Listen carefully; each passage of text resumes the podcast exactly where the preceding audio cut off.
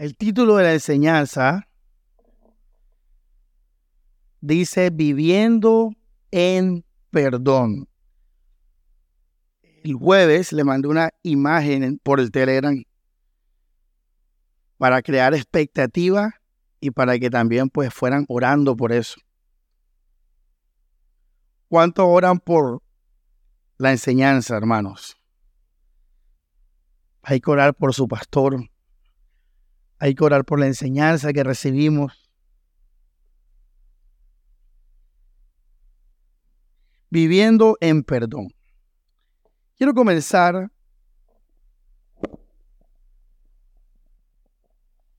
Quiero comenzar con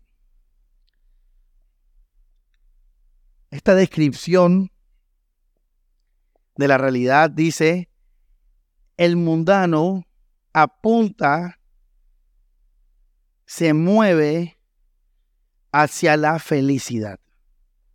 Tenemos que entender esto, iglesia. El mundano, el que no tiene a Cristo, y esto incluye a todas las religiones del mundo también, apunta hacia la felicidad. Incluye iglesias cristianas religiosas, religiosos en el sentido negativo. La palabra religiosa no es buena ni mala por sí sola. Todo no creyente, para decirlo de esta otra manera, todo el que no es de Cristo apunta hacia la felicidad.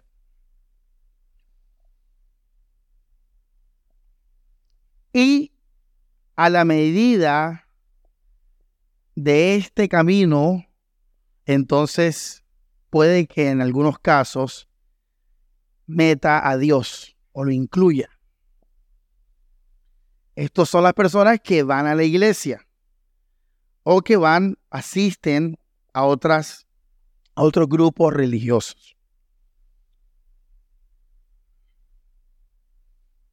El verdadero cristiano, de nuevo aclarando, aclarando, aclarando, el verdadero creyente, el que ha sido nacido el Espíritu Santo, el que es de Dios, apunta a la vida espiritual. Miren la diferencia entre un mundano y un cristiano. Esa es la diferencia, iglesia. Recuerden que Satanás, ¿qué quiere? Que no le demos la gloria a Dios. Y para eso utiliza nuestro ego. Que vivamos la vida, sea que estemos felices porque la tenemos o tristes porque no la tenemos, que sea la vida de nuestro ego el fundamento de, nuestra gloria. Entonces, iglesia, esto hay que tenerlo claro. Porque muchos cristianos verdaderos se desenfocan nos desenfocamos.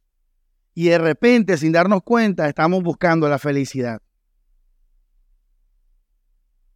Y nosotros tenemos que estar en el camino siempre, de lunes a domingo y de lunes a domingo, las 24 horas del día.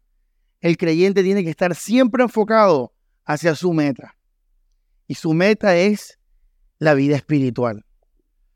La vida espiritual se compone de dos cosas, básicamente.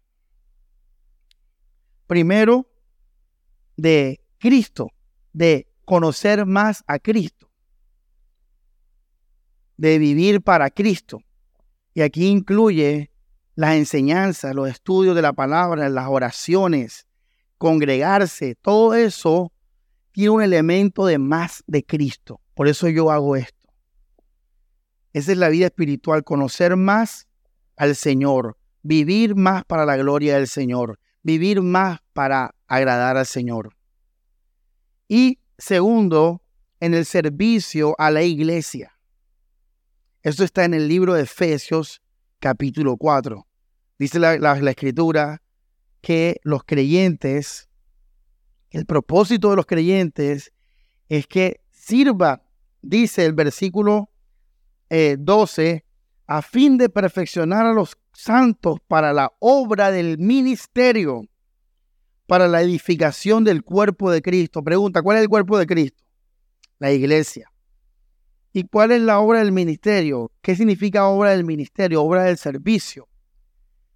entonces la vida espiritual se divide en dos cosas, más de Cristo y servicio a la iglesia, que incluye los hermanos y todo esto que hemos hablado. Ahora, en el creyente esto es la meta. Y a la medida que se permita, el creyente busca su felicidad. ¿Qué es la energía número qué? Dos. Si ven la diferencia, el mundano es al revés. El mundano, la prioridad de su vida es su felicidad, la felicidad. Y a la medida que esto lo permita, muchos o algunos buscan a Dios. Si les conviene, sí, si no, no. Pero el punto es la, la meta y la felicidad. En el creyente, nosotros no estamos viviendo para la felicidad. Nosotros estamos viviendo para Cristo, para conocerlo más, para estudiar más, para crecer en el conocimiento de Él. Y estamos aquí en la iglesia sirviéndole, edificándonos, exhortándonos, cuidándonos, sirviendo al Señor. Esa es la prioridad de la vida del creyente. Y, en lo que y en la medida que eso lo permita, pues buscamos la felicidad. La energía número dos. Pero de segundo. ¿Por qué digo esto, iglesia? Hace poco veía la... Y quiero nombrarlo. Aquí hay una familia en la iglesia, Dios nos regaló una familia. Eh, que Dios los ha guiado a un camino de, ¿cómo es la palabra? De felicidad tradicional, vamos a decirlo así. ¿A qué me refiero? Me quiero esta pastilla que me... Y que para la, un pastillón así, no me deja ni hablar me dieron un peñón. Bueno, aquí en la iglesia Dios nos regaló una familia que Dios la ha guiado a una felicidad tradicional. Y, yo hoy veía una foto de, de la hermana y la veía contenta y la veía rodeada de jardines, con la sonrisa así, y yo, yo dije, wow, mira, ven, o sea, ella está cumpliendo el sueño de muchas mujeres. El sueño de muchas mujeres es tener un esposo que las ame, que sea su amigo, que tenga economía flexible, libre, que tenga unos hijos, que vivan bien. Y yo estaba y decía, tremendo porque Dios a ella, a esa familia la guió a ese camino de felicidad que muchos, muchos mundanos y muchos creyentes anhelan.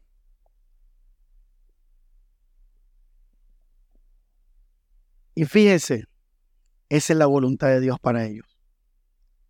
¿Por qué yo sé que es la voluntad de Dios para ellos? Porque ellos han seguido el camino de la vida espiritual.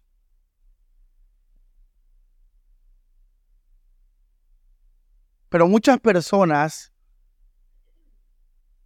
en el momento que les tocó elegir entre la voluntad de Dios y su felicidad, eligieron la felicidad. Y ojo, también la tienen. Pero sin Dios. No es la voluntad de Dios. Sino en su orgullo, en sus fuerzas. Y por ende totalmente carnal. ¿Y por qué digo esto? Porque a veces Dios nos va a regalar a algunos de nosotros felicidad terrenal. A veces Dios va a decir, bueno, a ellos, a ellos dos, les voy a dar bendiciones terrenales, pero a ese de ahí todo le va a ir mal. Entonces, en el cuerpo de Cristo vamos a ver a unos diferentes a otros. Pero no te confundas, no estamos por la felicidad. El creyente no busca eso. Usted no puede vivir por la felicidad. Y esa familia, y soy testigo porque soy amigo y soy cercano a ellos, nunca, iglesia, eligió la felicidad siempre optaron por el camino de la voluntad de Dios. Y Dios así los ha llevado a un, momento, a un, a momento, una, a una realidad que casualmente, mira, ve, muchos buscan eso. Y muchos traicionan a Dios por eso que ellos tienen, por esa felicidad tradicional. ¿Por qué tradicional? Porque le digo como la que todo el mundo quiere, como la general. Ya. Por ejemplo, yo quiero un televisor de 1992. Eso no es una felicidad tradicional. Es una felicidad particular ya. Eh. Pero muchos quieren casarse, por ejemplo. A eso me refiero. Ahora, uno de los caminos de la voluntad de Dios, ¿dónde está Mari? Uno de los caminos de la voluntad de Dios es de manera indubitable, de manera inequívoca, de manera excelente. Uno de esos caminos es el perdón. El perdón, iglesia. Mateo 6:14. Dice el Señor en la oración que dicen algunos, la, oración modelo, la oración de Jesús dice, el Padre nuestro, mas si no perdonáis a los hombres sus ofensas, tampoco vuestro Padre os perdonará vuestras ofensas. Porque el perdón es uno de los caminos indubitables, excelentes de Dios. Porque no perdonar incluso es revelarse a Dios frontalmente. Es decirle a Dios, no voy a tomar tu voluntad ni tu camino. No hay escapatoria, iglesia. O hacemos la voluntad del Señor o hacemos la voluntad del ego y de la carne. Este es el camino de Cristo, iglesia. En cambio, en el mundo, ¿qué te, qué te dije ahora? En el mundo prima la felicidad. Entonces, todo gira alrededor de tu felicidad. Y si para tu felicidad lo mejor es alejarte de una persona y bloquearla, entonces hazlo, dice el mundo. El mundo enseña eso, el mundo dice que a veces tienes que bloquear a una persona, borrarla, olvidarla, porque eso te va a dar inteligencia emocional. Bueno, está bien, es el camino del mundo, pero el camino de Cristo no es ese, iglesia. El camino de Dios es el perdón, hermano. Allí está la voluntad de Dios. Allí está la voluntad de Dios para nuestras vidas.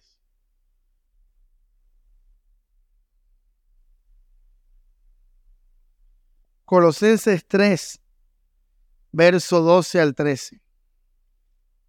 Dice la palabra, vestidos pues como escogidos de Dios. ¿Qué les dije yo la diferencia entre un mundano y un cristiano? ¿Se acuerdan? Yo no estoy hablando de un religioso cristiano que va a la iglesia, eso no nos sirve. Estoy hablando de un verdadero creyente. Y dice la Biblia, un escogido de Dios. Vístese como un escogido de Dios, santo, amado, de entrañable qué? Misericordia, de benignidad, de humildad, de mansedumbre, de paciencia, soportándonos unos a otros. ¿Y qué dice después? Y perdonándonos unos a otros. Eso es el camino del Hijo de Dios. Ese es el camino del escogido de Dios. Ese es el camino del Señor.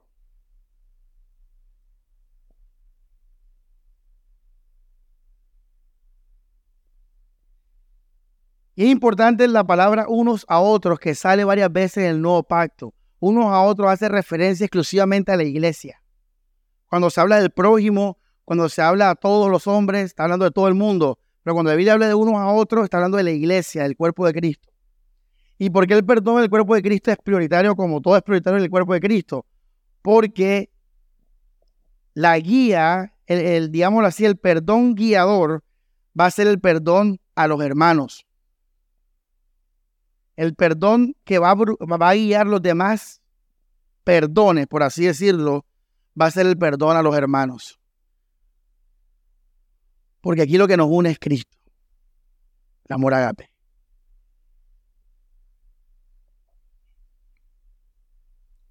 No aplique y que perdone a mi papá, pero no perdona a mi hermano. Ahí está todo eso al revés. Tú sabes que estás en la voluntad de Dios cuando el perdón empieza por la casa de Dios y fluye a tu familia y fluye a tus amigos, pero el perdón guiador es en los unos a los otros.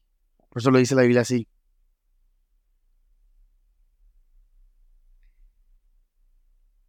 Así, hermanos, si este es el camino del Señor, si Dios nos dice que su voluntad es que perdonemos, si no Él no nos va a perdonar, que nos vistamos como escogidos de Dios, que esto es lo que nos va a caracterizar como escogidos de Dios.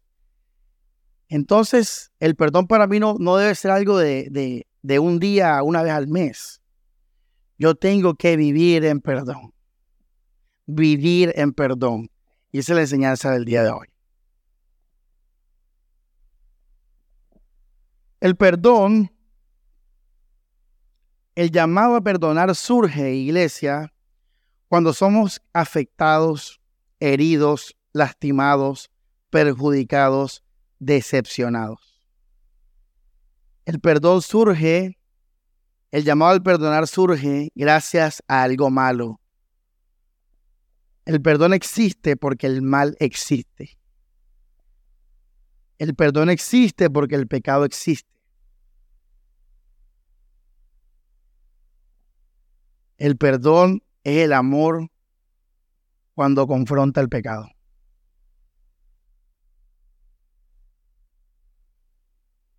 Samuel Cervantes. Copielo ahí porque es una frase que estoy inventando acá, pero es así.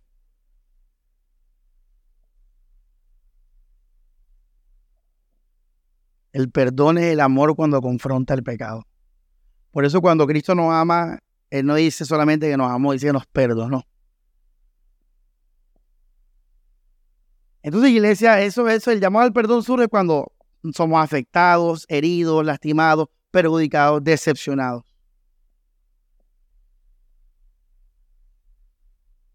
Ahora, muchos creen que perdonar es no hacer algo malo en respuesta al mal que nos hicieron. Ese es como la, el pensamiento o la idea clásica del perdón. Es Ojo, no hacer algo malo en respuesta al mal que hicimos. Muchos creen de manera eh, en ignorancia, en engaño, que ellos son perdonadores o que han perdonado porque no se vengaron. Porque no hicieron algo malo en respuesta al mal que le hicieron. Entonces dicen, no, yo sí perdoné.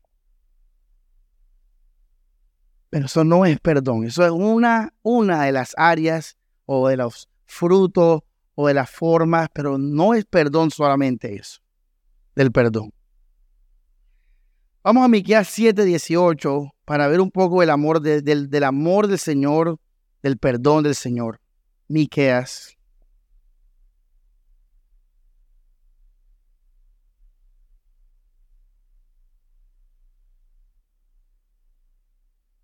¿Ya lo encontraron, iglesia?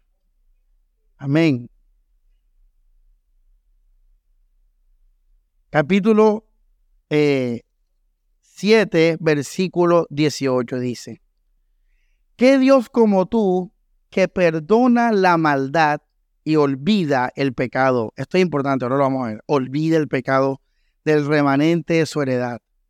No retuvo para siempre su enojo, porque, palabra clave, se deleita en misericordia. Se deleita, se deleita en misericordia. Él volverá a tener misericordia de nosotros, sepultará nuestras iniquidades y echará en lo profundo del mar todos nuestros pecados. Con este versículo voy a introducir lo, lo que es vivir en perdón. Repito, muchos creen que no vengarse o no hacer algo malo es perdonar, pero no. Eso apenas es el comienzo.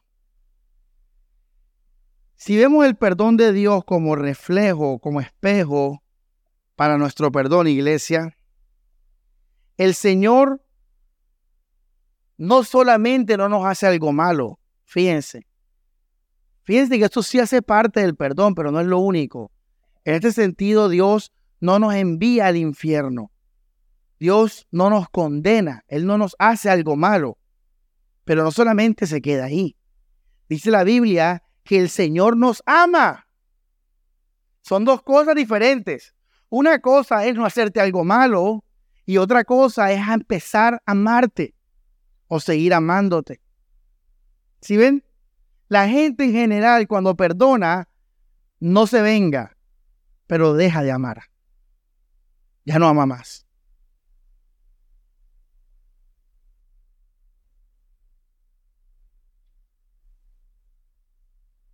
Perdono, pero no que olvido. ¿Y qué leímos en Miqueas? Que Dios olvida. Oh, esto porque ese es nuestro espejo. Por eso leímos Miqueas. Dice, verso 18, que Dios como tú que perdona la maldad y, hay un y porque es diferente, es más profundo, olvida.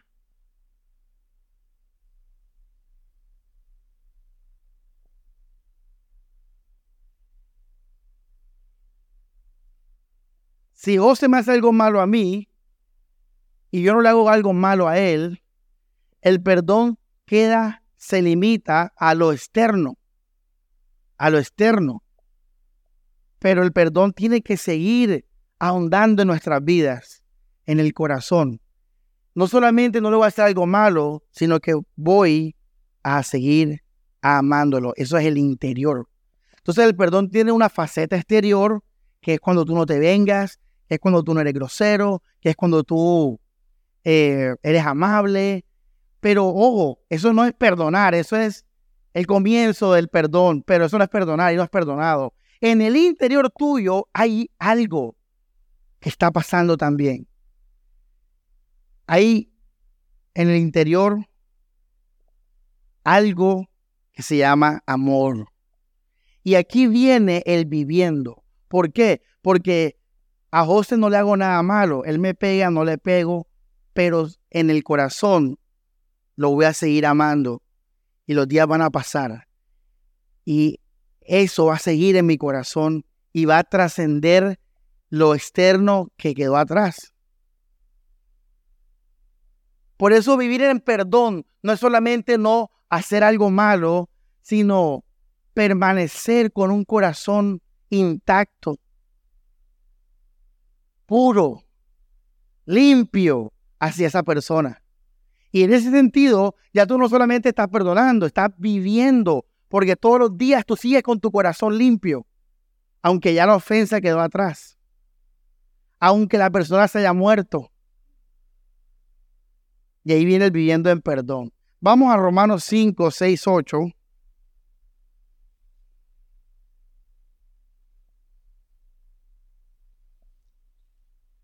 Dice la palabra, Romanos 5, 6, 8, porque Cristo, cuando aún éramos débiles a su tiempo, murió por los impíos. O sea que el Señor no solamente nos hizo algo malo, sino que el Señor nos hizo algo que, nos hizo algo que, Elías, bueno. O sea, oh, que estamos entonces hablando de otra cosa. No solamente no hacer nada malo, no solamente es en mi corazón amarte, seguir amándote, sino que también es hacerte algo que bueno. Cristo no nos condenó, Cristo nos amó Y Cristo nos que nos salvó. Ojo, que Jesús dijo, ámense como yo los he que amado. Perdónense como Cristo nos que nos perdonó. Por eso esto es importante conocerlo, iglesia. Qué tremendo. Cristo. Ahora, aquí algo importante para lo que viene ahora, que es lo, como dicen por ahí, el gordo de la, de la enseñanza, el sumo, lo complejo viene ahora a continuación. Mira el versículo 6, eh, porque Cristo cuando, esta palabra quiero que la, la, la, subraye ahí, aún, esta palabra es importantísima, aún, aún, cuando nosotros aún éramos qué? Débiles, murió. Cuando aún éramos débiles, Él hizo lo bueno, Él nos hizo bien, Él nos amó y nos perdonó. Cuando nosotros todavía éramos malos. Versículo siguiente, mas Dios muestra su amor para con nosotros en que siendo, palabra clave, ¿qué dice? Aún pecadores. Esto es importante porque esta es la naturaleza del amor agape, que la vamos a ver ahora a continuación.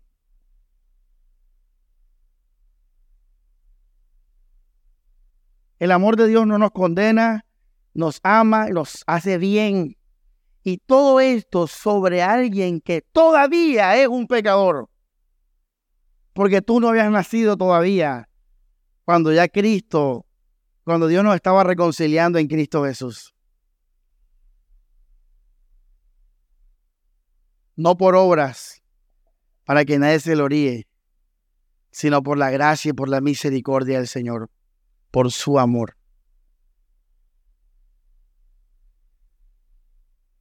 Esto es brutal porque amar como Cristo ama es Ojo, mucha atención a esto, porque esto es profundo.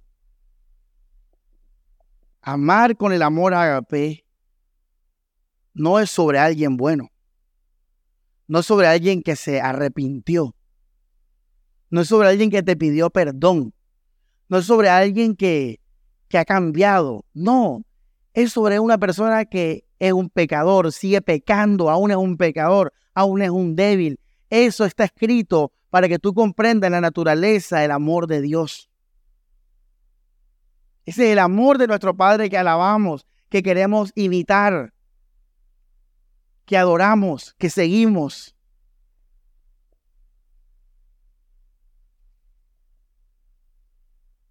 Bueno, le hago una pregunta. El cristiano en vida algún, algún día va a dejar de pecar, ¿sí o no? En vida.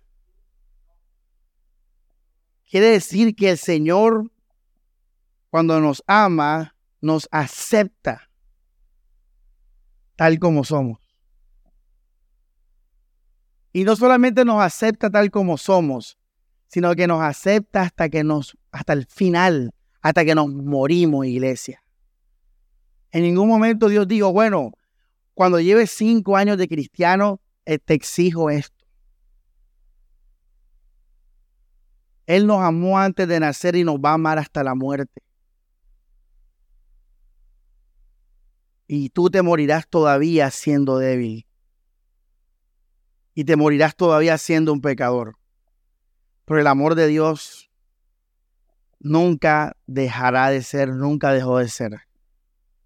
Ese es el asombroso amor del Señor.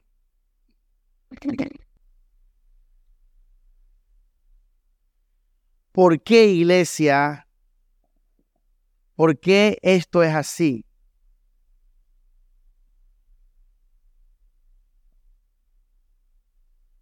Por su misericordia, hermanos. Porque Dios es un Dios que se deleita en la misericordia, Miqueas, lo acabamos de leer.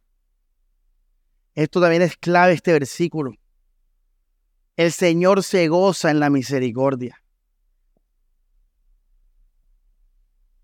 Ahora, ¿qué es misericordia? Es un sinónimo de perdón. Porque misericordia significa amar a alguien que no lo merece. Eso es misericordia.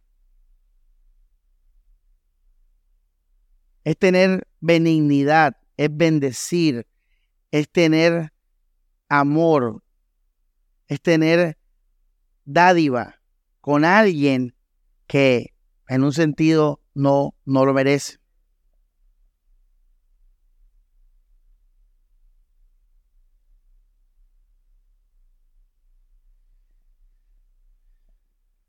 Agárrense de sus asientos, iglesia, que esto apenas está comenzando.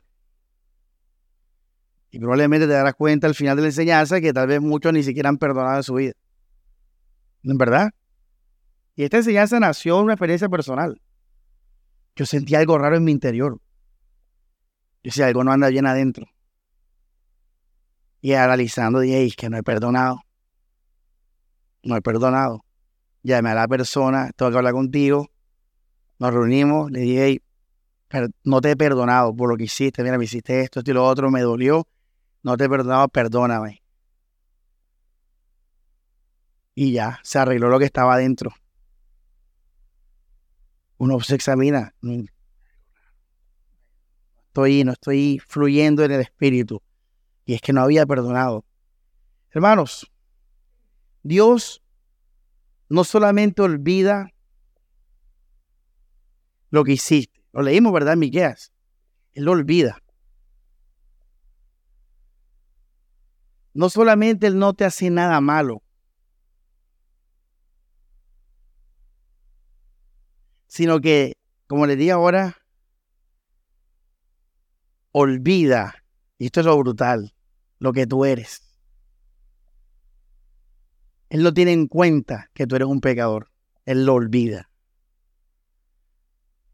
Lo dice la Biblia, ¿verdad? Que nos amó siendo aún qué? Débiles, pecadores. Quiere decir que el Señor no solamente lo que hiciste. Por ejemplo, mi esposa me fue infiel. ¿Cuál fue el acto? Adulterio. Se acostó con una persona. Eso es el acto. Ey, perdona el acto, pero después yo pienso, oye, ella es una qué? Una cualquiera. Ella es una inmoral. Ojo, que son dos cosas diferentes. Porque la acción te lleva a un juicio de carácter. Y Dios no solamente perdona la acción, sino que olvida lo que tú eres, que eres un adúltero, que eres un ladrón, que eres un fornicario. Él olvida, Él no lo tiene en cuenta. Él no lo tiene en cuenta. En cambio tú dices, te perdono la infidelidad, pero ya se acabó todo, tú eres una cualquiera. Y te vas, así tratamos a la gente, eres una cualquiera, ahora tú eres una adúltera para mí. Pero Dios no hace eso. ¿O acaso Dios te dice a ti tu pecado todos los días, que tú eres esto y lo otro? ¿O acaso la Biblia dice que nosotros somos vistos como pecadores. No, dice la Biblia lo contrario, que ahora somos santos, hijos de Él. Entonces el Señor no solamente no te condena, no solamente olvida lo que hiciste, el acto, sino que no tiene en cuenta lo que, lo, tu carácter. No tiene en cuenta si, si eres una adúltera, ahora es una cualquiera. No, no tiene en cuenta Dios eso. Para amarte. Él te ama así. La gracia de Dios cae sobre nosotros siendo lo que somos en nuestro pecado. La gracia de Dios cuando se derrama, se derrama siendo yo un ladrón, siendo yo un mentiroso, siendo yo un fornicario, siendo yo un homosexual, siendo yo un adúltero. Ahí, allí se derrama el amor del Señor y me cubre.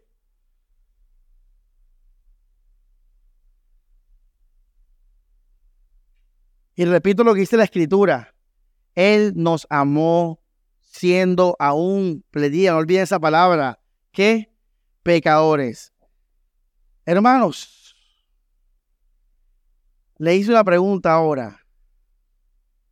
¿Cuándo usted va a dejar de pecar? Cuando se muera. Quiere decir que no solamente en acciones, sino que por tu carne tú seguirás siendo un pecador. Pero Dios nunca más te traerá memoria de eso hasta el día que te mueras. O sea, no es que tú cambiaste. Tú vas a cambiar cuando estés en el cielo. Dice Pablo, seremos qué? Trans. Sí, pero aquí no. Por eso la Biblia dice en 2 Corintios 5, 16, 17, que si alguno conocimos en la carne, ya que no lo conocemos más así, porque somos nuevas criaturas en Cristo Jesús. Somos santos, iglesia.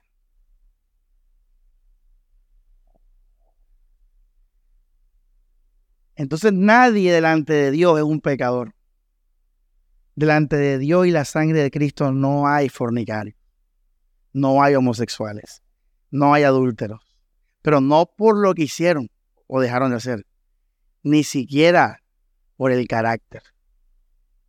Por su gracia no hay pecadores. Ahora, pregunta pastor, y ven acá, pero y la Biblia dice que, que no te juntes con alguien que llamado sea fornicario. Pues lee bien. Una pregunta, ¿cómo hago yo para volver a mi estado de pecador? O sea, yo, una pregunta, ¿yo por qué no soy pecador? Dice Pablo, 1 Corintios 6, porque hemos sido, ¿qué? Lavados. ¿Por qué somos nuevas criaturas? ¿Por qué? Dice la Biblia. Léalo. 2 Corintios 5. ¿Por qué somos nuevas criaturas? Porque Dios nos reconcilió en Cristo Jesús. Vamos ahí. Ahora. Yo no quiero ser más nueva criatura. Yo no quiero ser más un santo. Yo quiero ser lo que yo soy en mi carne, en mi pecado. Yo quiero que me defina mi pecado. Oh, ¿qué tengo que hacer? Pues fácil. ¿Qué es lo que te hace a ti santo? Mari, allá. ¿Qué es lo que te hace a ti santa, Mari? ¿Qué te hace a ti santa? En Cristo. ¿Qué hizo Cristo, mamá? Por ti. Su sangre. O sea, ¿qué nos hace santos a nosotros? Dígalo. Entonces, si tú quieres dejar de ser santo, ¿qué tienes que hacer? Salirte de Cristo. Entonces, la gente que no tiene fe en Jesús, que, que dice, yo quiero vivir según mis obras, esa es la gente que es un fornicario. Esa es la gente que es un mentiroso. Es la gente que es un adúltero. Ya, yo no soy como ellos, no porque yo he dejado de pecar o algo así. Es porque tengo fe en Jesús y por la fe he sido lavado y justificado. Porque tengo fe en Cristo Jesús. Por eso la salvación y la perdición va a depender de eso, no de las obras, de nadie. Ejemplo, ejemplo ilustrado de lo que estoy hablando, Jesús y Judas Iscariote. Jesús era, es Dios, ¿sí o no? Jesús es omnisciente, sabe todas las cosas, pasado, presente y futuro. Jesús sabía que Judas lo iba a traicionar y lo dejó de amar. Nunca. Nunca. Ojo, esto es importante que lo sepa porque Judas siguió siendo Judas hasta su muerte. Y Jesús sigue siendo Jesús hasta su muerte. Por eso la Biblia dice en Timoteo, si nosotros fallamos, Dios es fiel porque él cumple a su palabra, a su pacto. Cuando Judas lo traiciona, a donde Jesús, Jesús le da un beso. Un día antes de eso, Jesús le lavó los pies a Judas. Jesús amó a Judas. Y Jesús sabía todo lo que iba a pasar. Entonces, está el ejemplo ilustrado de que el Señor se deleita en qué? En misericordia. Ahora, ¿por qué Judas se perdió? ¿Porque, porque Jesús le cerró las puertas? No, porque él decidió el camino de la codicia, el camino del orgullo, el camino del ego, lo que sea. Ahora, cuando nosotros amamos como Dios ama, cuando nosotros al hermano no solamente olvidamos lo que hizo, sino que tampoco le hacemos algo malo, sino que también olvido lo que Él es. Entonces yo estoy cumpliendo Romanos 15, 7. Vamos a leer Romanos 15, 7. Dice, por tanto, ¿qué dice? Recibíos qué? Los unos a los otros, como también Cristo nos recibió para gloria del Padre. Ahí está, cuando tú no le haces nada malo al hermano. Primer piso. Segundo piso, cuando olvidas lo que hizo. Y tercer piso, olvidas lo que es. Y sobre todo eso, lo amas Estás haciendo lo que Cristo hizo con nosotros.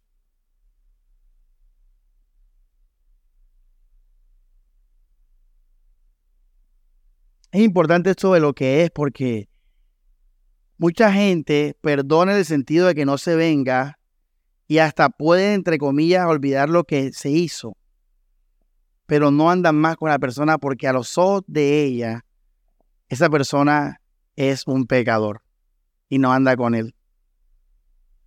Es, es completo el pack. Yo tengo que ver a Ludis siempre como Cristo la ve, como una mujer amada, salvada, lavada. Así tengo que ver todos los días a la hermana Ludis como una nueva criatura en Cristo Jesús. No solamente lo que ella hizo, no solamente lo que la hace, lo que, lo, que hizo. Por ejemplo, ¿tú por qué te vuelves mentiroso? Porque qué? Mientes. Y cada vez que usted peca, usted se vuelve lo que usted peca. Cuando tú robas, eres un ratero. Entonces, no solamente lo que tú hiciste lo olvido, sino que no voy a nunca verte según lo que te definan tus actos pecaminosos. Te voy a ver siempre como un santo, como un amado.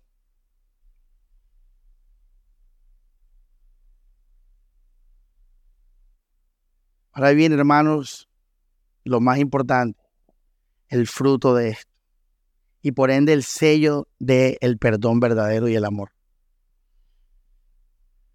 El fruto y el sello. Y aquí tú vas a saber, iglesia, si tú estás viviendo en perdón o no. Pregunta sencilla, kindergarten.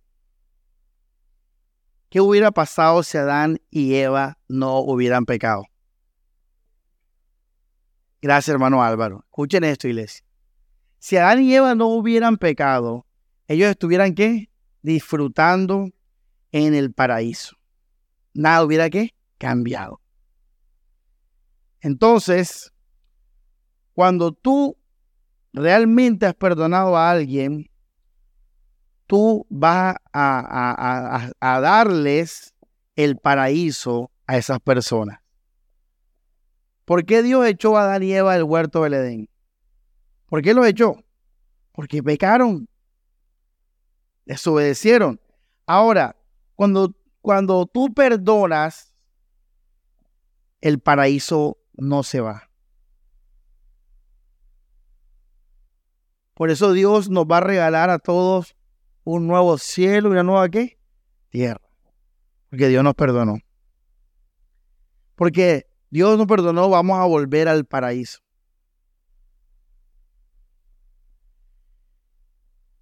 Recordemos qué es bendecir, qué es tener misericordia, qué es tener gracia, qué es amar. Todos esos son sinónimos. Bendecir, amar, tener misericordia. Vamos a recordarlo porque esto es el fruto, ¿verdad?, del el perdón, es bendecir. ¿Qué hizo Cristo? A ver, Vamos a ver qué, fue la bendición del Señor. A ver, el Señor nos trajo comunión con el Padre Celestial. Nos va a resucitar de entre los muertos. ¿Verdad? Nos hizo hijos y nos dio el Espíritu Santo. ¿Qué más? A ver, ¿qué más va, qué hace el Señor? Nos guarda, nos alimenta, nos sustenta. Nos va a regalar mansiones celestiales. Nos va a regalar un nuevo cielo y una nueva tierra. O sea, la lista sigue, iglesia. Eso fue lo que Dios nos está dando en su amor. Esto, ojo lo que estoy diciendo. El Señor nos amó, pero no es que no, que murió por ti y ya. No, es eso y mil cosas más que vienen y se abren en, eh, como regalo de esa cruz. Entonces, iglesia, recordemos qué es bendecir, qué es amar.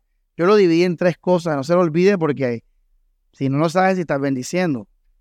Primero, Cristo. ¿Cómo bendecimos y amamos a una persona? Dándole a Cristo, llevándola a Cristo, hablándole de Cristo. Ese es el amor más grande de todos. Llevar al Señor. Segundo, suplir necesidades, techo, sustento, abrigo. Ayudar, el buen samaritano, ¿verdad? ¿Qué necesitaba él? Necesitaba que alguien lo cargara. El, eh, el del samaritano hizo lo que necesitaba él. El que estaba tirado ahí con sus heridas. Entonces, bendecir y amar es suplir necesidades. Si alguno hermano con necesidad de pan, eh, de, abrigo, y no se lo da, ¿cómo muere el amor de Dios en él? Y tercero, ¿cuál es el tercero, José? Cristo, necesidades Le puse el ejemplo con tu esposa. Tú a tu esposa le das esas dos cosas y ya. Sería una mujer gris, infeliz. ¿Qué más le da a tu esposa? Placer. ¿Qué le das tú a tus amigos? Placer. Placer, hermano. Si usted no da placer, usted no está amando. ¿Qué amor es ese gris? La Unión Soviética. Yo no quiero ese amor. Amor del comunismo. No, yo quiero el amor de Hawái, amor de Nueva York. Colorido. El amor se divide, se expresa en estas tres cosas. En Cristo primeramente, en las necesidades segundamente y en el placer de manera tercera. Obviamente nadie quiere placer si tiene necesidad y nadie quiere necesidad si no tiene a Cristo.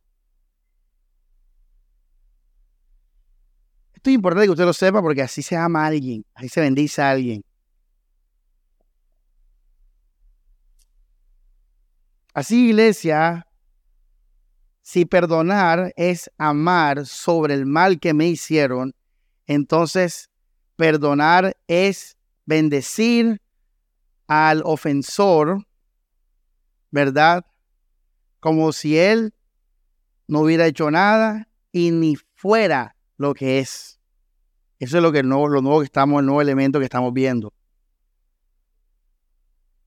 En otras palabras, yo voy a amar, bendecir, lo mismo, ya saben, yo voy a bendecir, yo voy a amar con la base del como si el otro fuere lo mejor para mi vida. Como si el otro me amara como yo quiero que me ame. Como si el otro nunca me hubiera hecho daño. Como si el, el otro me diera lo que yo quiero. ¿Por qué pongo estas palabras importantes?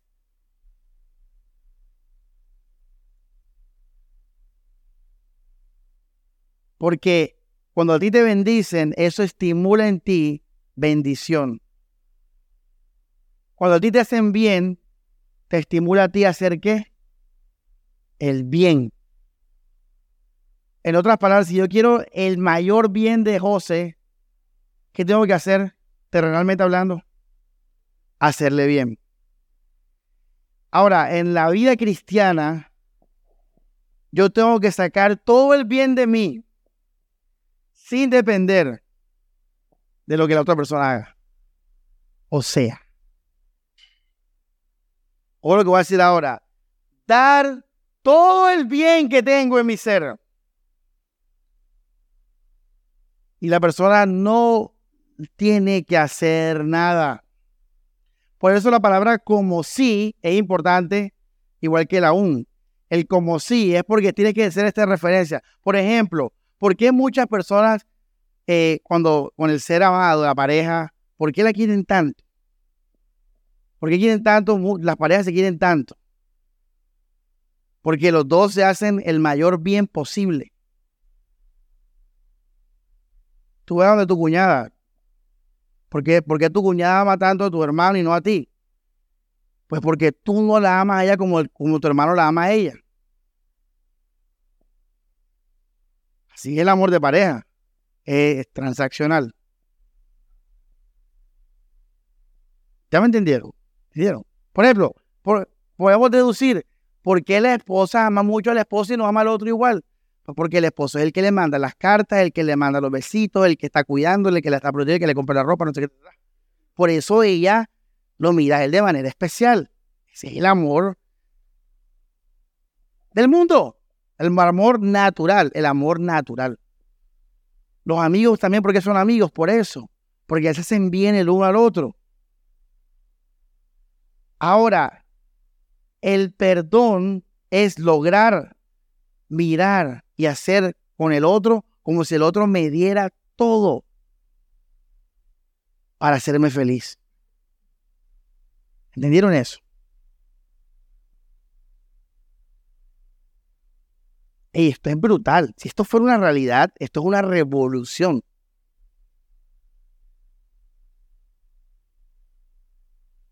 ¿Saben quién ama así? Dios ama así.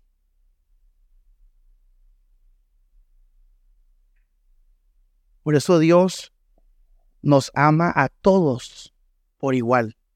Porque el amor de Dios no parte de nosotros hacia Él, sino parte de Él mismo hacia nosotros.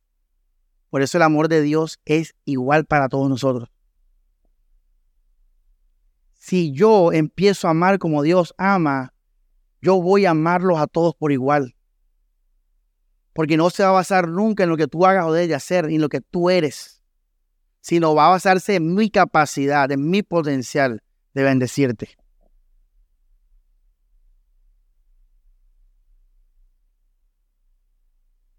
Cuando yo, para volver al tema del perdón,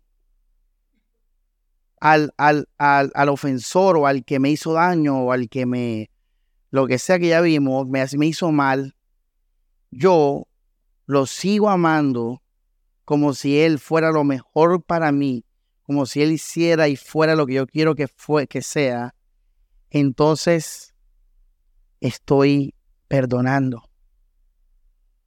Mira, hermanos, el amor para que fluya necesita ese camino despejado. Cuando el amor no fluye es porque no hay perdón todavía.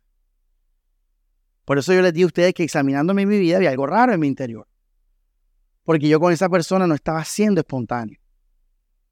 El problema no es esa persona. Ya, aprendimos hoy que, que Dios, que, que, no tiene nada que ver con la persona, es tú, olvidando lo que ella te hizo, olvidando lo, lo, lo que, lo que, que perdón, no, no solamente no haciendo nada malo, sino también olvidando lo que ella puede que sea. No, me olvidó.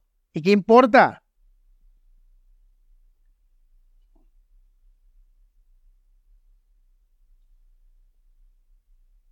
Yo lo coloqué así, me va a ayudar mucho. Yo puse, nosotros tenemos que amar siempre con amor platónico. Con amor platónico. Y les voy a hablar cómo hace amor platónico para ubicarnos eh, en esto. El amor platónico se, llama así porque es un amor ideal, es un amor imaginario, un amor como la, filosofía de, de Platón, el mundo de las ideas, ya él decía que toda realidad visible tenía una realidad invisible, unas ideas. Entonces, amor platónico viene de que tú idealizas una persona, te imaginas cosas, películas, lo que sea, y eso produce en ti eh, amor, enamoramiento, sentimientos positivos. Entonces, yo quiero que usted ame platónicamente a José. Yo quiero que usted se imagine que José es lo más especial contigo. Yo quiero que tú ve, te imagines que Yurani es la, es la, está enamorado de ti. Quiere lo mejor para ti. No quiere fiesta contigo. Tú tienes que imaginarte que todos te aman. Para que entonces tú te estimules a sacar todo tu amor hacia ellos. Recuerden el ejemplo de la pareja que les puse. Pero la palabra clave que les di es como si, porque la realidad es que Yurani no está enamorada de ti. La realidad es que Carmen ni te saluda. La realidad es que Alejandra te mira raro y te critica. La realidad es que Ludis te hace bullying. Esa es la realidad. Pero yo no puedo vivir en la realidad porque si yo en la realidad, entonces no voy a poder nunca perdonar como Dios perdona, ni amar como Dios ama. Yo tengo que, que, que, que pensar que esa persona está completamente liberada y que se merece lo mejor de mí. Cuando tú piensas así, y lo haces, entonces ese es el fruto de que tú realmente has perdonado a una persona.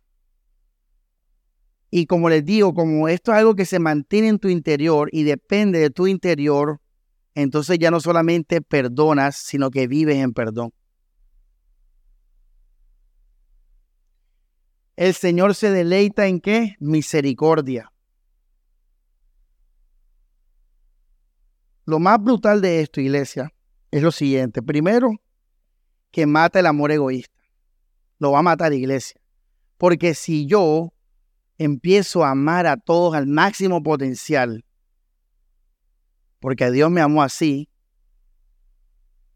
aunque la persona me ha hecho daño, entonces todo amor interesado no va a surgir de mi corazón, no van a ser.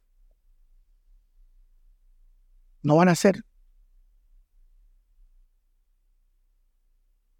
Porque la realidad es que esa persona te hizo daño. La realidad es que esa persona es lo peor para tu vida. La, la realidad es que esa persona es un traidor, es un pecador. Y eso va a matar el amor egoísta. Segundo, hermano, porque el tú poder amar en potencial, con todo el potencial a, alguien sin, sin, tener en cuenta lo que es, hizo, etcétera, el amor o va a crecer o va a ser real y se va a quedar ahí, pero nunca va a decrecer. Yo estoy en contra de las relaciones que decrecen, yo estoy en contra de eso.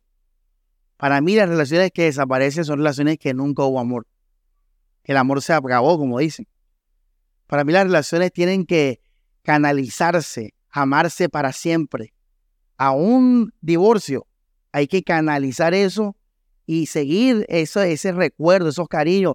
Yo no estoy, nunca estaré de acuerdo con el olvido.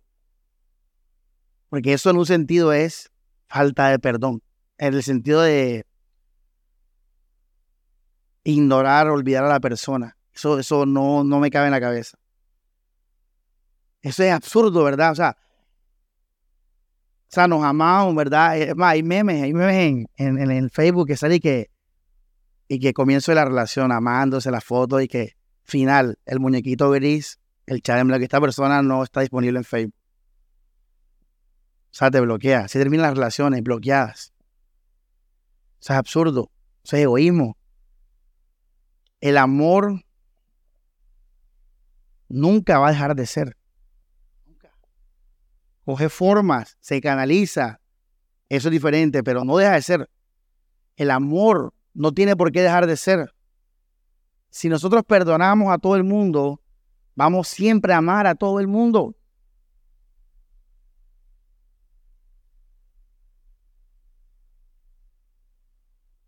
Y por eso es que el Señor se deleita en misericordia.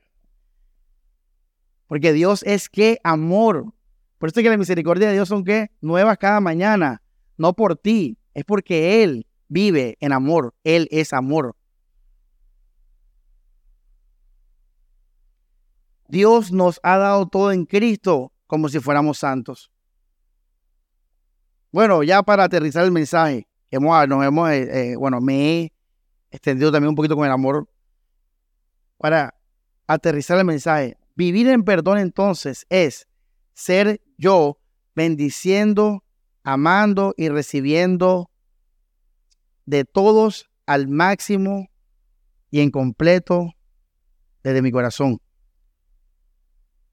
Como si todos me dieran y fueran lo que yo quisiera.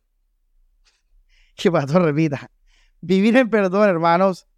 Oh, no, he notado que no, no, no he mencionado mucho al ofensor, no he notado. Es que vivir en perdón no requiere que te ofendan.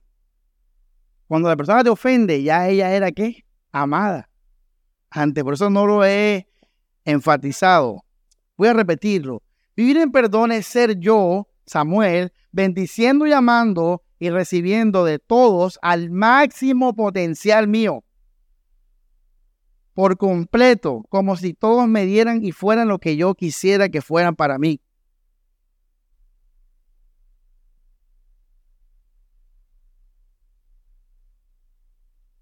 Entonces, vamos a poner ejemplo. Los veo enredados. Vamos a poner ejemplos para desenredarlo. Elías, imagínate que tu mamá es la mejor mamá del mundo. ¿Qué le dije yo? El amor qué? Platónico. Imagínate que tu mamá es la mejor mamá de que tú siempre has querido. Te hago una pregunta, Elías, ¿cómo tú fueras con ella? Entonces tú me dices, bueno, pastor, fuera así asado. Bueno, copia eso una hoja. Ahora tú, vivir en perdón, Elías, es hacer lo que está escrito en esa hoja, no con base a lo que ella hace en la realidad, sino con base a que Dios te ama así a ti. Entonces, hoy Elías llega a la casa y va a ser, bueno, no sé qué palabra va a poner Elías, pero vamos a decir atento, amable, cariñoso. Entonces él va a hacer eso. Y la mamá se va a sorprender y viste, el tipo que le picó. Porque estás así tan alegre conmigo. No, porque Cristo es así conmigo. Y, y, eso hasta la puede llevar a ella al arrepentimiento y ver el amor de Dios y decir, oye, yo no me merezco este amor tuyo, Elías. Y una pregunta, ¿eso no fue lo que Dios hizo con nosotros? Un amor inmerecido. Bueno, para tú llegar a eso, tienes que amar como Dios ama y das testimonio del amor del Señor. Entonces, iglesia, usted tiene que hacer una lista ahora y usted tiene que empezar a hacer con todos lo que les di ahora, una persona que ame y que bendiga a todos. Imaginándote que todos se lo merecen. Porque Dios nos vendió a nosotros como si nosotros no fuéramos santos. Porque Dios nos bendijo, Dios nos salvó y nos ama. Como si nosotros no fuéramos qué, pero lo éramos, lo somos. Lo somos, lo seguimos siendo. Y Dios, su misericordia son qué? Nueva cada mañana. El amor del cristiano, el amor ágape es un sentimiento puro, porque nada lo afecta, nada lo toca. Todo viene por Cristo Jesús. Iglesia.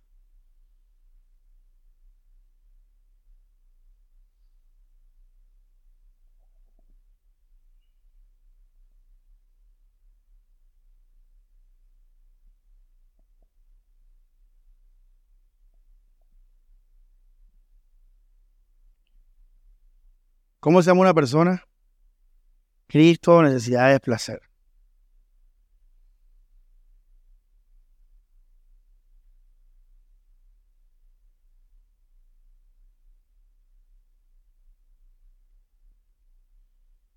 Este es el camino de la voluntad de Dios, iglesia.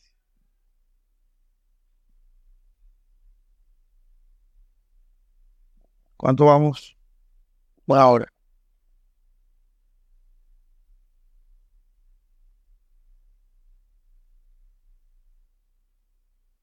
Vamos a volver al ejemplo del adulterio. Mi esposa comete el adulterio, ¡pum! Me lo confiesa.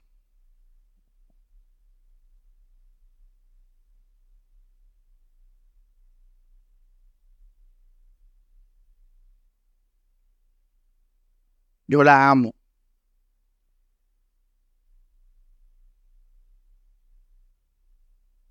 ¿Cómo soy yo con ella?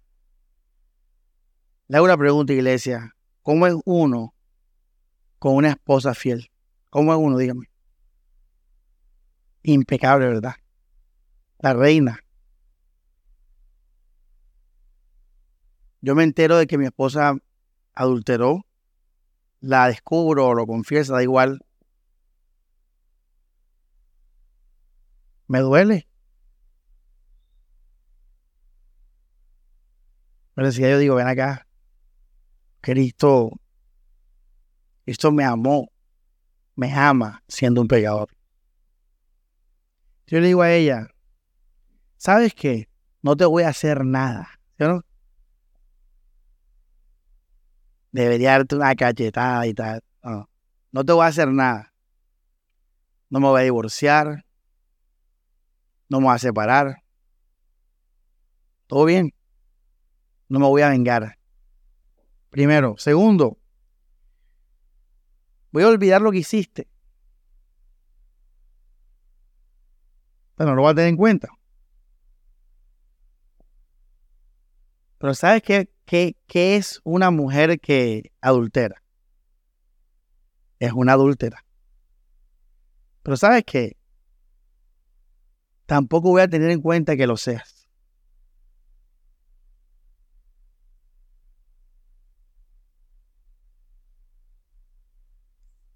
te voy a seguir amando como la reina de la casa. Todo sigue igual, iglesia. Los mismos chistes, el mismo ambiente sabroso, hacen el amor con toda la profundidad del mundo. Eso es perdonar, iglesia. Eso es perdonar y vivir en perdón. ¿Qué pasa?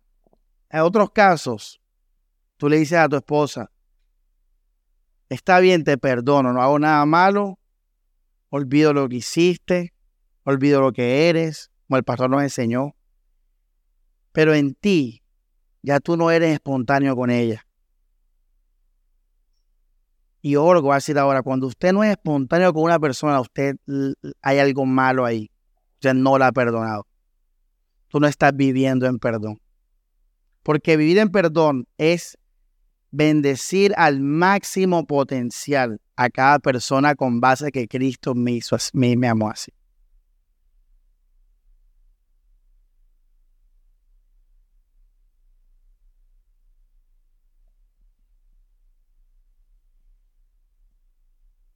Por eso la Biblia dice que perdonemos de todo corazón.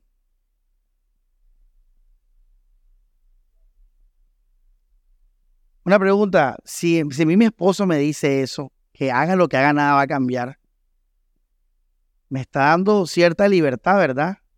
Para pecar, incluso, para adulterar.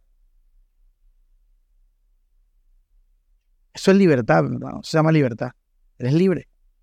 Tú tienes que decir a tu esposa, tú eres libre, yo te voy a seguir amando igualita.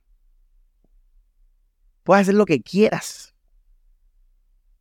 Hoy te digo que te voy a seguir amando igual. Quiere decir que si ella llega a cambiar o dejar de hacer algo, no lo va a hacer porque el marido le iba a dejar o le iba, le iba a pegar. Lo va a hacer por ella misma, por conciencia misma de la persona. Y eso es un, no solamente un verdadero cambio, sino que contribuye a una relación verdadera. Las relaciones verdaderas deben estar unidas por amor, no por temor. Hay mujeres que son súper fieles y todo, pero es porque tienen miedo a que se les acabe el matrimonio si el marido la descubre, les peguen, las mate, no sé qué. Eso es temor. Una relación debe, y de amistad también, y de hermanos también, debe basarse en el amor, para que tú seas libre. Yo necesito que tú seas libre, porque el amor de Dios nos hace libres a nosotros también. Dios no nos puso ninguna condición. Y eso es la libertad en Cristo. Todo es de corazón.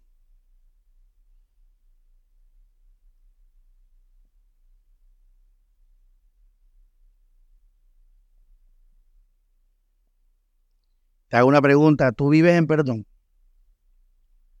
Yo sé que usted no se ha vengado, ni lo va a hacer. Y yo sé que usted probablemente olvidó las cosas. Pero te hago una pregunta tú eres espontáneo con todas las personas al máximo potencial de tu amor.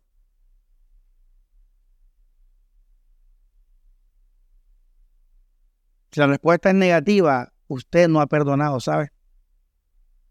Usted tiene resentimiento. O usted incluso mira al otro como un pecador, como alguien inmerecido, alguien que no se merece algo. Hay alguien que no se merece tu bendición.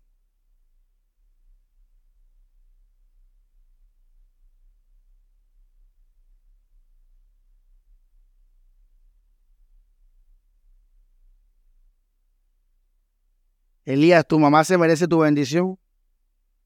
Entonces Elías dice, tú sabrás, yo no, no sé, sí o no, yo no sé. ¿Saben algo?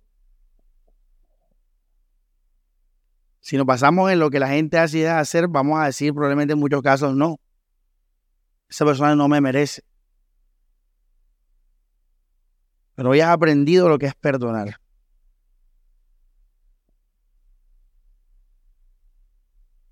Tú te merecías a Dios, iglesia. Nadie, no, nadie se merecía a Dios.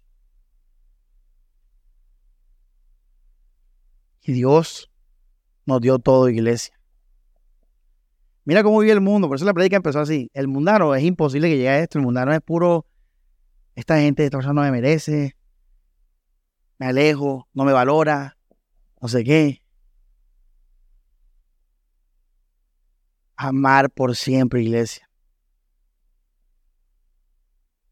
Por eso les digo ahora, yo no creo que el amor deja de ser. El amor no deja de ser. Cuando hay amor, hasta lo más, como digo, hasta la separación va a, ir, va a estar en paz y va a evolucionar en paz. Va a desarrollarse en paz en el futuro. Porque hay amor.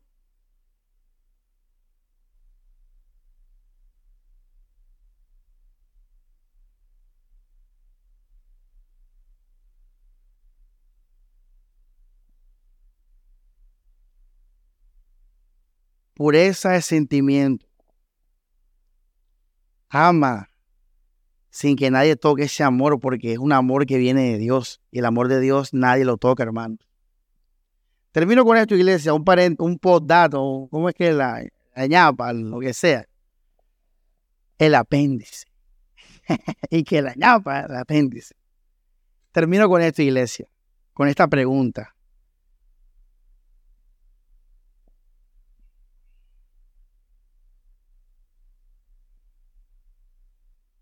¿Hay motivos para la separación? Y la respuesta, pues creo que la pueden deducir por lo que yo dije ahorita. Sí, claro que la hay. ¿Por qué digo esto de la separación? Porque hay casos en que las relaciones se separan. No, no, no por eso. No es el sentido, no, no, porque hago la pregunta, porque si el amor y el perdón es infinito y no tiene nada que ver con lo que tú haces. Entonces, hay, hay espacio, hay, lugar para la separación. La respuesta es sí. Y lo así porque sí la hay. Primero, por la edificación activa. La edificación activa. ¿Cómo así? Por ejemplo, voy a poner varios ejemplos. Yo, yo a John MacArthur, yo Samuel, no lo odio. No estoy resentido con él yo a él lo amo y lo amo en el potencial de mis capacidades. Ahora, ¿yo conozco a MacArthur personalmente? No. Eh, ¿Lo veo? ¿Me cruzo con él? No. Eh, ¿Tengo acceso a él? No. Entonces, ¿a qué, qué es amar a MacArthur el potencial de mis capacidades? Pues orar por él. Yo puedo orar por él. Yo he orado por él y por su salud. Eh, recomendarlo en algunas cosas, eh, desearle lo mejor. Ya ven, lo estoy amando. Como si él nunca hubiera hecho algo que me hubiera a mí causado algo negativo. Pero yo no, no, no, no busco a MacArthur, no viajo allá a abrazarlo. No estoy leyendo sus libros, no estoy escuchando sus prédicas. ¿Por qué? Ojo, ¿está resentido? No, no, para nada, lo amo, lo amo y eso es lo mejor para él. ¿Por qué? Porque estoy buscando otra cosa. Y cuando tú buscas una cosa, dejas de buscar otra cosa. Cuando tú te edificas o buscas la edificación, tú vas a dejar lo que no te edifica. Y no es que no lo ames, sino que simplemente tú estás buscando edificarte. Por ejemplo, yo tengo unos amigos seculares, bueno, no muchos, pero tengo unos ahí y en verdad los amo. Y en verdad los amo y los disfruto y cuando estoy con ellos soy espontáneo y todo el cuento ese pero yo no ando con ellos. ¿Por qué? Porque no hay perdón. No, no, por nada de eso. Es porque yo estoy buscando a Cristo, estoy buscando su palabra, estoy buscando la voluntad de Dios. Y al hacer eso me impide buscar lo contrario. Entonces, eh, amar no es sinónimo de unión permanente, a veces por la edificación activa, tú pasivamente te vas a alejar, no significando esto algo personal. Por ejemplo, quiero ser basquetbolista, entonces me voy a dedicar a jugar y jugar videojuegos. No es que odie los videojuegos, pero al buscar ser el mejor basquetbolista, de, dejo los videojuegos. Ya. El yugo desigual, por ejemplo, y por eso Pablo contempla la separación ahí, porque el yugo desigual eh, aplica este principio. un, un buey tira para dónde? Para un lado y el otro buey tira para otro lado. Entonces, si los dos tiran para lados diferentes, se va a, caer la carga, se va a dañar el trabajo. Entonces, en ese sentido, lo mejor es separarse, pero no existe resentimiento, ni dolor, ni rabia, ni falta de amor. Al contrario, yo te sigo amando igual. Simplemente que, pues, no está la, la fórmula, no nos está sirviendo. ¿Ya? Entonces, mejor es separarnos, porque tú me eres tropiezo a mí y yo te tropiezo a ti. Y, Pablo dice eso. Y no está ahí, no está hablando de falta de amor o algo así. Ya, en el caso de eh, por qué nosotros activamente, por ejemplo, no estamos apoyando a los LGBT, no porque no lo, no lo odiemos o algo así, sino porque nosotros apoyamos activamente la causa de qué? De Jesucristo. Y al apoyar la causa activamente de Jesucristo, pues no estamos apoyando la causa de los LGBT. Ya. Y, la, eh, la, segunda razón por la cual eh, a veces hay, debe haber espacio por las, a las separaciones por la prudencia. Por la prudencia. Por ejemplo, y bueno, les pido un poquito más de energía para que no se olviden de todo lo que estoy diciendo. Por ejemplo, eh, tú estás enamorado de una persona, de una persona, quiere decir que el amor hacia esa persona de Cristo, necesidad y placer, tiene esa fuerza del amor de pareja, te gusta la persona, y resulta que la persona te dejó, te, te, digo que no, ¿verdad?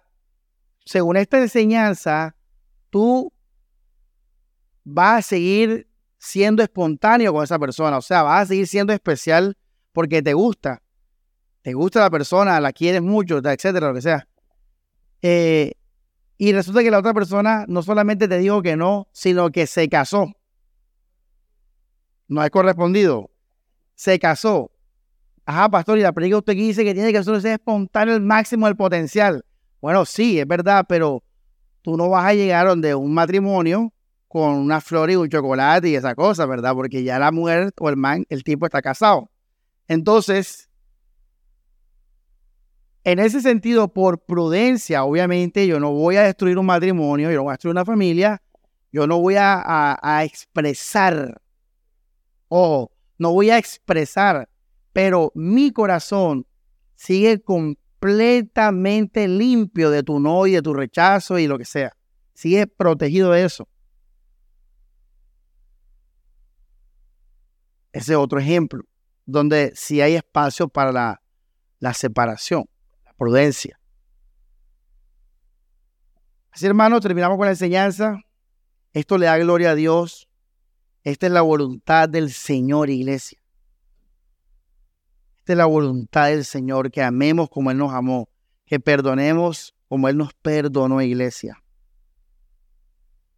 Y como esto es algo de la mente y no de la carne, entonces es algo que todos los días tenemos que procurar que guíe y gobierne nuestra vida, porque la carne es todo lo opuesto, iglesia.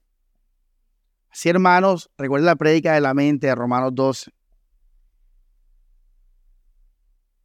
Esto es algo espiritual y, esto tiene que gobernar y guiar tu vida, no la carne, porque la carne es interesada, egoísta, vengativa, se protege ella, etc.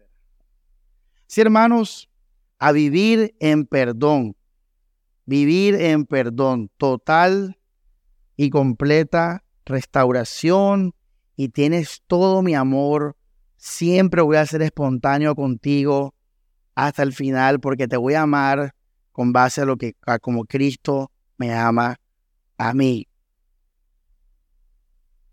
Iglesia, evalúese, evalúese que de verdad ha perdonado y vive en perdón. No solamente es no vengarse, no solamente es olvidar lo que hizo, no solamente es eso, es olvidar lo que la persona puede que siga haciendo. No importa yo voy a amar sin nada a cambio, sin condiciones. Por eso el amor trae restauración, el perdón trae restauración siempre. Vamos a orar, iglesia. espero que hayan entendido, yo, yo no entendí nada.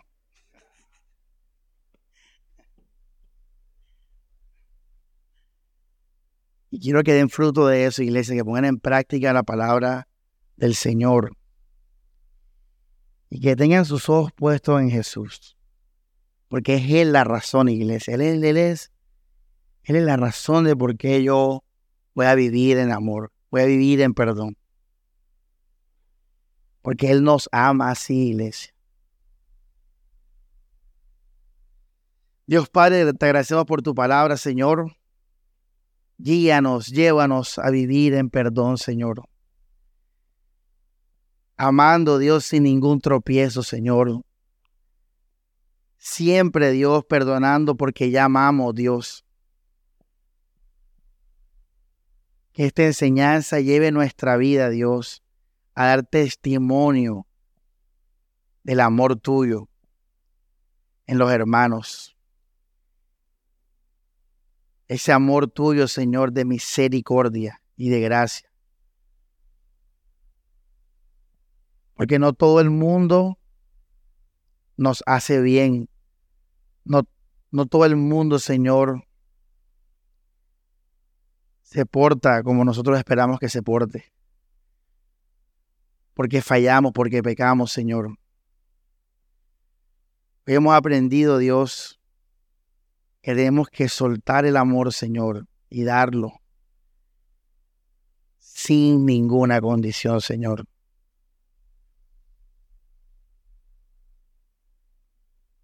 Y así, Señor, sigue mostrando el camino de tu voluntad en nuestras vidas.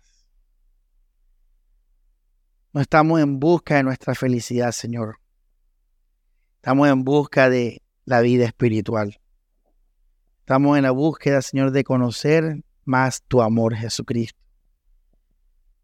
Y el perdonar, Señor, es uno de los grandes caminos, Señor. Y perdonar de verdad, Señor, que es permanecer amando, no importa qué, Señor.